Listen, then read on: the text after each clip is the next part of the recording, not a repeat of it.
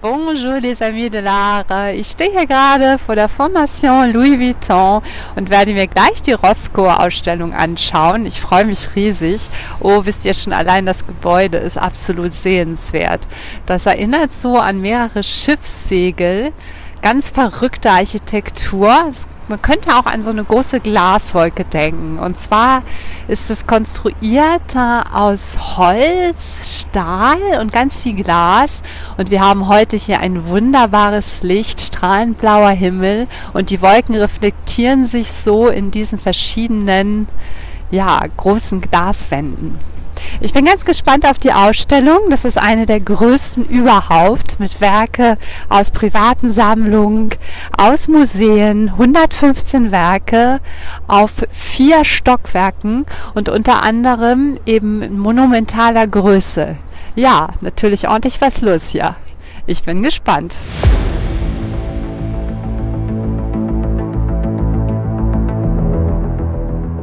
Lecker Kunst, leicht verständlich. Ein Podcast von und mit Michael Neute. Der Künstler Mino bringt dir moderne Kunst und Street Art aus den urbanen Hochburgen unserer Zeit in dein Wohnzimmer.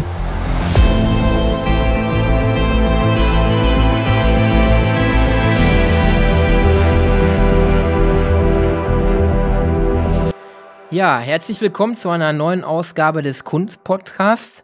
Ich bin wieder verbunden mit Paris, mit Dr. Anja Hagemann. Anja, du warst unterwegs wieder in Paris, die äh, Kunstszene in Paris zu durchleuchten. Du warst in einer ganz, ganz tollen Ausstellung, die noch bis zum 2. April diesen Jahres geht. Du warst in der Ausstellung Mark Roscoe. Hallo Anja. Ja, hallo, hallo ihr Lieben. Schön, dass ich wieder mit dabei sein darf. Okay, du warst in der Ausstellung Mark Roscoe. Ich habe darüber schon mal eine Podcast-Folge gebracht oder wir werden sie bringen. Ganz kurz zu Mark Roscoe. Ähm, der wurde am 25. September 1903 in äh, ja, heutigem Lettland geboren und ist dann ähm, in die Vereinigten Staaten emigriert. Das ist so ähm, seine Geschichte auch. Dort hat er eine klassische Ausbildung auch gemacht ähm, an der Art Students League in New York und ist dann ähm, von der figurativen Kunst später zur ganz berühmten ähm, Farbfeldmalerei gekommen. Dazu kommen wir aber später. Auf welcher Ausstellung warst du? Ja, ich war in der Ausstellung in der Fondation Louis Vuitton und ähm, das war eine Retrospektive. Du hast sehr gut die Entwicklung von Mark Roscoe gesehen, von den figurativeren Bildern bis hin zu den Farbfeldmalereien. Und ähm, ja, da berichte ich gerne ein bisschen näher was drüber, wenn du magst. Ja, wir wollen nochmal erklären, Mark Roscoe hat eigentlich angefangen, figurativ zu malen. Ähm, dafür ist er allerdings nicht berühmt geworden nach hinten raus, sondern er hat dann irgendwo Farbfelder gemalt. Das dürfen wir uns so vorstellen. Er hat zwei, drei Grundfarben genommen, hat immer wieder diese Schichten aufgetragen auf Werken und das bis zu 100 und 200 Schichten übereinander. Dadurch entsteht ein Effekt bei dieser Art von Malerei, den man noch nicht ganz auf die Spur gekommen ist, den man sehr schlecht kopieren kann. Man weiß es bis heute nicht ganz im Detail, wie er das gemacht hat, weil es entsteht ein Schwebeeffekt. Das heißt, man hat das Gefühl, dass die Farbfelder wie Wolken in diesem Bild schweben. Das wird wahrscheinlich damit ähm, zusammenhängen, dass er mehrere Schichten aufgebracht hat und dadurch entsteht eine besondere Atmosphäre, wenn man vor diesen Bildern steht. Was erwartet die Besucher der Ausstellung in Paris? Wo ist sie erstmal? Ja, und zwar ist die in der Fondation Louis Vuitton. Das ist ein ganz ähm, besonderes, ziemlich abgefahrenes Gebäude, konstruiert von Frank Guitry. Und das musst du dir so vorstellen, du stehst davor und du hast das Gefühl, das ist so ein riesiger Eisberg mit ganz viel Glas und Stahl oder es könnte auch so eine Art verrücktes Schiff sein. Und da wird das Licht ganz spannend reflektiert. Und das Thema Licht ist ja für Roscoe was ganz Besonderes. Und wenn du da reingehst, gleich ähm, ins Gebäude, dann hast du so ein großes Statement von Rothko. Das ist an der Decke, das wird da so drauf projiziert. Das fand ich sehr gut. Und zwar sagt er in diesem Zitat, ich interessiere mich nur für den Ausdruck der grundlegenden menschlichen Emotionen. Also bist du schon direkt drin in seiner Thematik. Ja, da möchte ich gleich mal drauf äh, einsteigen. Gerade diese Emotionen. Es gibt auch eine andere Aussage von Roscoe, dass er gesagt hat, man solle sich 45 Zentimeter war es, glaube ich, äh, von den Werken entfernt hinstellen, diese auf sich wirken lassen. Und er wollte mit seinen Werken erreichen, dass die Menschen davor weinen. Ähm, das ist hochtrabend. Ich entscheide immer noch selber, ob ich lache oder weine vor einem Kunstwerk. Aber das war seine Botschaft. Er wollte wirkliche Emotionen bei den Menschen wecken.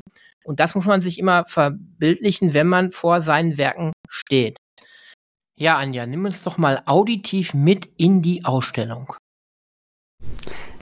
Gerade gehe ich hier durch den zweiten Ausstellungsraum. Da hängen die Werke von 1946 und da hat es mir eine monumentale Malerei besonders angetan.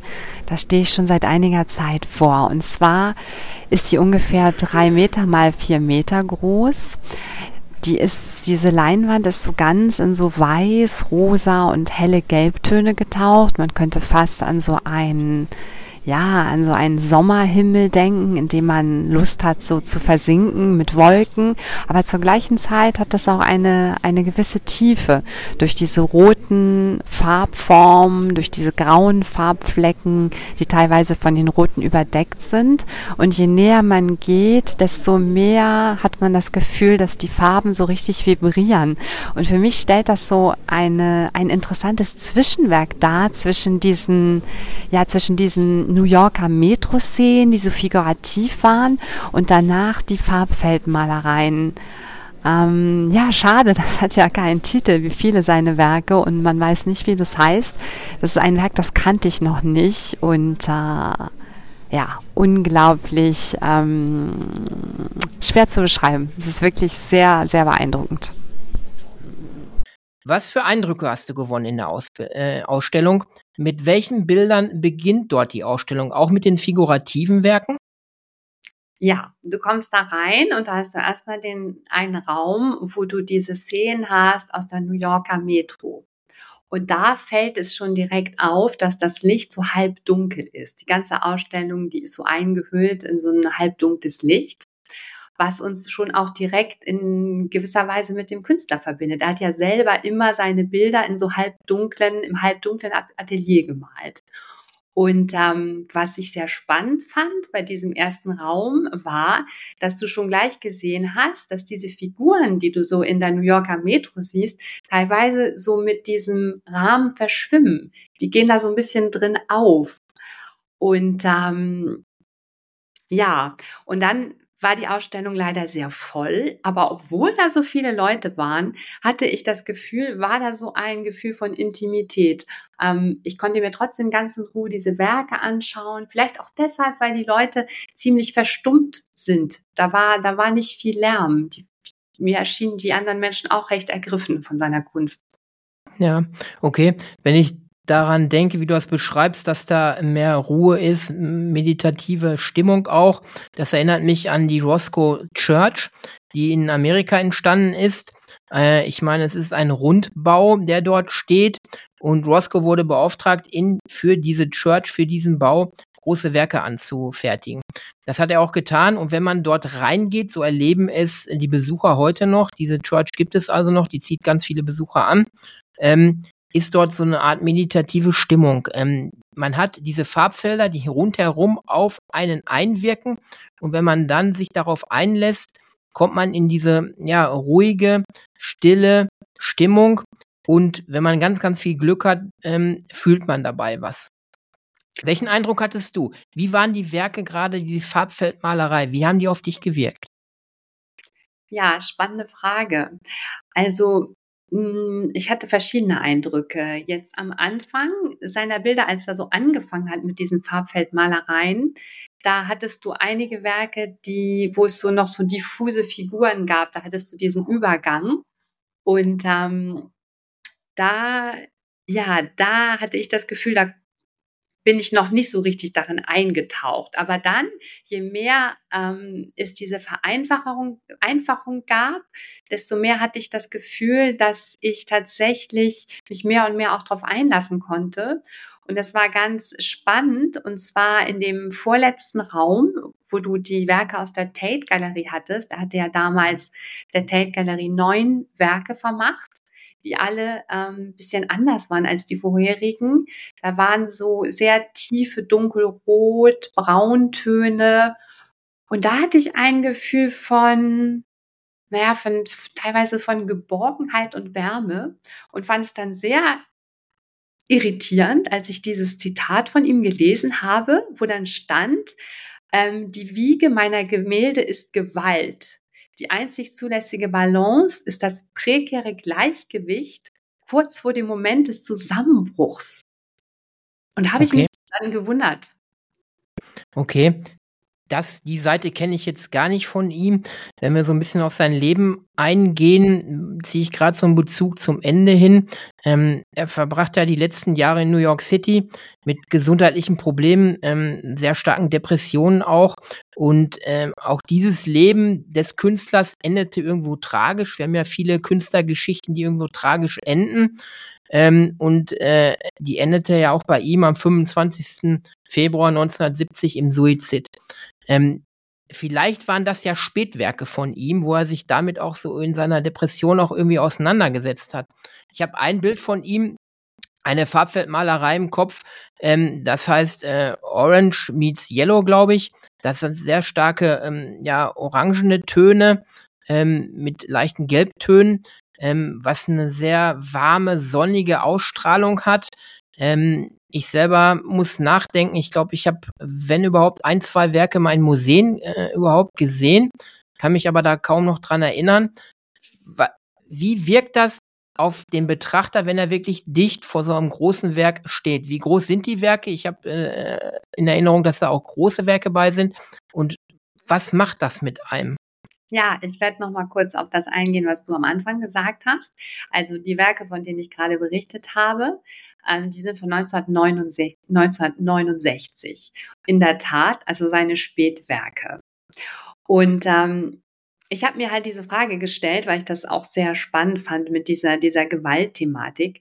Ich habe für mich gedacht, für mich diese Werke ähm, die haben alle so eine Intensität des Augenblicks. Du hast einfach, du spürst einfach, da, da wollte jemand ähm, so den, den Augenblick einfangen.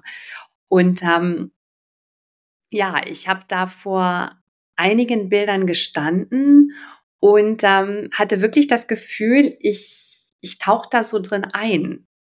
Und regelmäßig in dieser Ausstellung hattest du das, das, den Alarm, der losging. Wirklich sehr oft. Ich hatte tatsächlich das Gefühl, dass vielen anderen Menschen auch so ging, dass diese Werke teilweise so eine Anziehungskraft haben. Du, du möchtest da fast reingehen. Das fand ich sehr spannend. Ja, Anja, ein Werk hatte es dir ganz besonders angetan. Hören wir doch mal in deine Beschreibung rein. Ich stehe gerade vor einem Werk, das es mir ganz besonders angetan hat. Und zwar kommt das von der National Art Gallery in Washington von 1949. Und ja, hat leider auch keinen Namen. Ich musste komischerweise sofort an Emil Nolde denken, denn diese Farben, die erinnern wirklich an einige seiner Sonnenuntergang Meeresmalereien. Und zwar hat man da so ein richtig kraftvolles Violett-Rot ganz oben. Dann weiter, weiter oben ist dann so ein Komplementärkontrast mit so einem richtig strahlenden Sonnengelb. Dahinter so ein leichtes Orange und das alles, ähm, ja, in so geometrischen Abstufungen. Ähm, und ich habe das Gefühl, dass man, je näher man eben diesem Bild kommt, da kann man so richtig fast drin eintauchen, so wie als würde man ins Wasser eintauchen. Und es ist wirklich sehr, ähm, ja, sehr besonders, dass dieser ganze Raum hier wieder in so einem Halbdunkel getaucht ist. Das gibt dem Ganzen so eine intime Atmosphäre. Obwohl ja hier unglaublich viele Leute um mich rumstehen, habe ich trotzdem fast das Gefühl, ich bin hier alleine mit diesem Bild. Also sehr, sehr sehenswert. Okay, dass die sich quasi anziehen. Ähm, Roscoe hat ja auch seine Farben nicht irgendwo nach Zufallsprinzip ähm, ausgesucht, sondern auch bestimmt und bewusst. Ähm, hat man, wenn man jetzt mit dem künstlerischen Auge drauf sieht, du bist ja auch Künstlerin, die Technik mehr betrachtet, ähm, konntest du entdecken oder auch den Trick herausfinden, wie er es geschafft hat, ähm, diesen Schwebeeffekt hinzubekommen, dass wir nicht ähm, ja einfach nur Farbflächen haben, sondern meinen, diese Farbflächen äh, schweben richtig wie Wolken in diesem Bild. Konntest du da was erkennen? Ja, ich ähm, setze mich ja auch in Malerei sehr viel mit der Wirkung von Farben auseinander. Und ich habe mir dann die Frage gestellt, ich arbeite hauptsächlich mit Acryl und ich habe wirklich Lust bekommen, meine Technik zu ändern. Ich glaube, diese spezifische Mischung, die er hatte, das war ja, er hat ja auch so natürliche Materialien vermischt, Ei mit Leim und mit künstlichen Materialien. Ähm, ich glaube tatsächlich, dass diese, diese, so eine Art Eitempera, dass die diese verschwimmenden Ränder ähm, bewirkt. Also ja, und natürlich diese ganz vielen verschiedenen Schichten, die diese Art von Tiefe hervorrufen. Und ich glaube tatsächlich, durch diese Mischung mit dem Ei bekommst du so eine Art Transparenz, die du nicht mit anderen Materialien bekommst. Also ich habe große Lust bekommen, das auszuprobieren. Ähm, ja. Mhm. Ja, ich, ich habe äh, ähm, Expertenberichte gelesen, dass man dem Geheimnis noch nicht so ganz auf der Spur gekommen ist. Viele oder es gibt ganz, ganz wenige Künstler, die das nachahmen können, ähm, dem sehr nahe kommen, aber letztendlich es nicht so hinbekommen, wie es Roscoe hinbekommen hat. Also was man weiß, ist, dass er wirklich immer wieder neue Farbschichten aufgetragen hat, hat die trocknen lassen, immer wieder neue Farbschicht drauf und das ist teilweise von 100 bis über 200 Farbschichten. Das muss man erstmal schaffen bei so einem Werk, wenn man bedenkt, dass die auch alle trocknen müssen. Und dadurch ja. hat er es irgendwie geschafft, ähm, letztendlich so einen Effekt hinzubekommen. Witzigerweise ähm, sagen ja viele Kritiker und Kunstkuratoren äh, äh auch, wäre er bei der figurativen Malerei geblieben, wäre Roscoe nicht heute das, was Roscoe wäre. Da wäre er wahrscheinlich in der Geschichte oder in Kunstgeschichte untergegangen. Sondern gerade dieser Umschwung äh, zur Farbfeldmalerei macht ihn erst dann irgendwann berühmt. Ja, ich glaube, das liegt an dieser extremen Einfachheit. Also ähm, wie, das, wie ich das ja am Anfang gesagt habe, ähm, diese Konzentration auf die ganz elementaren äh, Emotionen. Er hat sich ja sehr viel auch von, von Mythen ähm, inspiriert, ähm, auch von, von Nietzsche, Nietzsches Tragödie, Nietzsches Werk über die Tragödie. Ähm, und ich glaube, durch diese Vereinfachung und durch diese spezielle Technik und diese, diese Arbeit an der Introspektion, der hat ja, der hat ja tagelang, wochenlang teilweise da eingesperrt in seinem Atelier gearbeitet, ähm, ist der einfach ein so auch in sich an so, so ganz elementare Gefühle gekommen, die er dann ausgedrückt hat. Und ähm, das macht das Ganze so einzigartig. Ne? Diese, es ist ja auch sehr radikal, sich als Künstler zu sagen, ich reduziere mein Werk nur auf ganz bestimmte Formen und den Einfluss der Farbe. Das muss man ja erstmal machen. Da war ja auch in seiner ganzen Herangehensweise sehr radikal. Als er diesen Auftrag hatte fürs Four Seasons Restaurant in New York, das hat er ja einfach abgesagt, weil er da mit dem kommerziellen Aspekt nicht klarkam. Also genau, er soll, äh, er soll ähm, Auftragswerke, die irgendwo dann hangen, ähm, selbst wieder aufgekauft haben, soweit ich es weiß, und auch wieder abgehangen haben. Weil er sagte, nein, das möchte ich da so nicht hängen. Meine Kunst äh, ist nicht dekorativ. Meine Kunst soll was bei den Menschen auslösen. Deshalb auch in einem Leitfaden von ihm, den er auch geschrieben hat dazu, ähm, dieser Abstand von 45 Zentimeter zu seinen Kunstwerken, die dann innerlich bei den Menschen was berühren sollen. Und sein großer Wunsch oder sein Ziel war es wirklich, dass die Menschen davor stehen und weinen. Er war sehr radikal und dann muss man immer wieder seine Vereinfachung sehen zu der Zeit, wann diese Werke entstanden sind. Wenn ich denke, ähm, ein schwarzes Quadrat von Malevich ist auch 1913, glaube ich, rum entstanden und seine Werke danach, was ja völlig radikal ist, weil es wurde nur figurativ gemalt zu der Zeit oder ikonisch gemalt zu der Zeit. Und dann kommen Künstler, vereinfachen es runter, nur auf die Farbe, nur auf kubistische Form, äh, brechen es total runter. Das ist vergleichbar mit der Einführung der KI zu, in unserer heutigen Zeit. Also ein radikaler neuer Ansatz, der da gewählt wurde. Kurz zu seinem Namen auch. Mark Roscoe ist auch wieder ähm, amerikanisch äh, eingeführt worden. Eigentlich hieß er ja Markus Jakovlewitsch Rotkovic. Und dann ändert er seinen Namen auch später ähm, mehr zum amerikanischen hin, Mark Roscoe, und wird darüber auch bekannt. Also er ähm, ja, überdeckt so ein bisschen auch seine lettischen, äh, ja, ukrainischen Wurzeln damit und ähm, lässt sich äh, amerikanisch auch einverleiben da. Ähm, zu der Gesamtausstellung.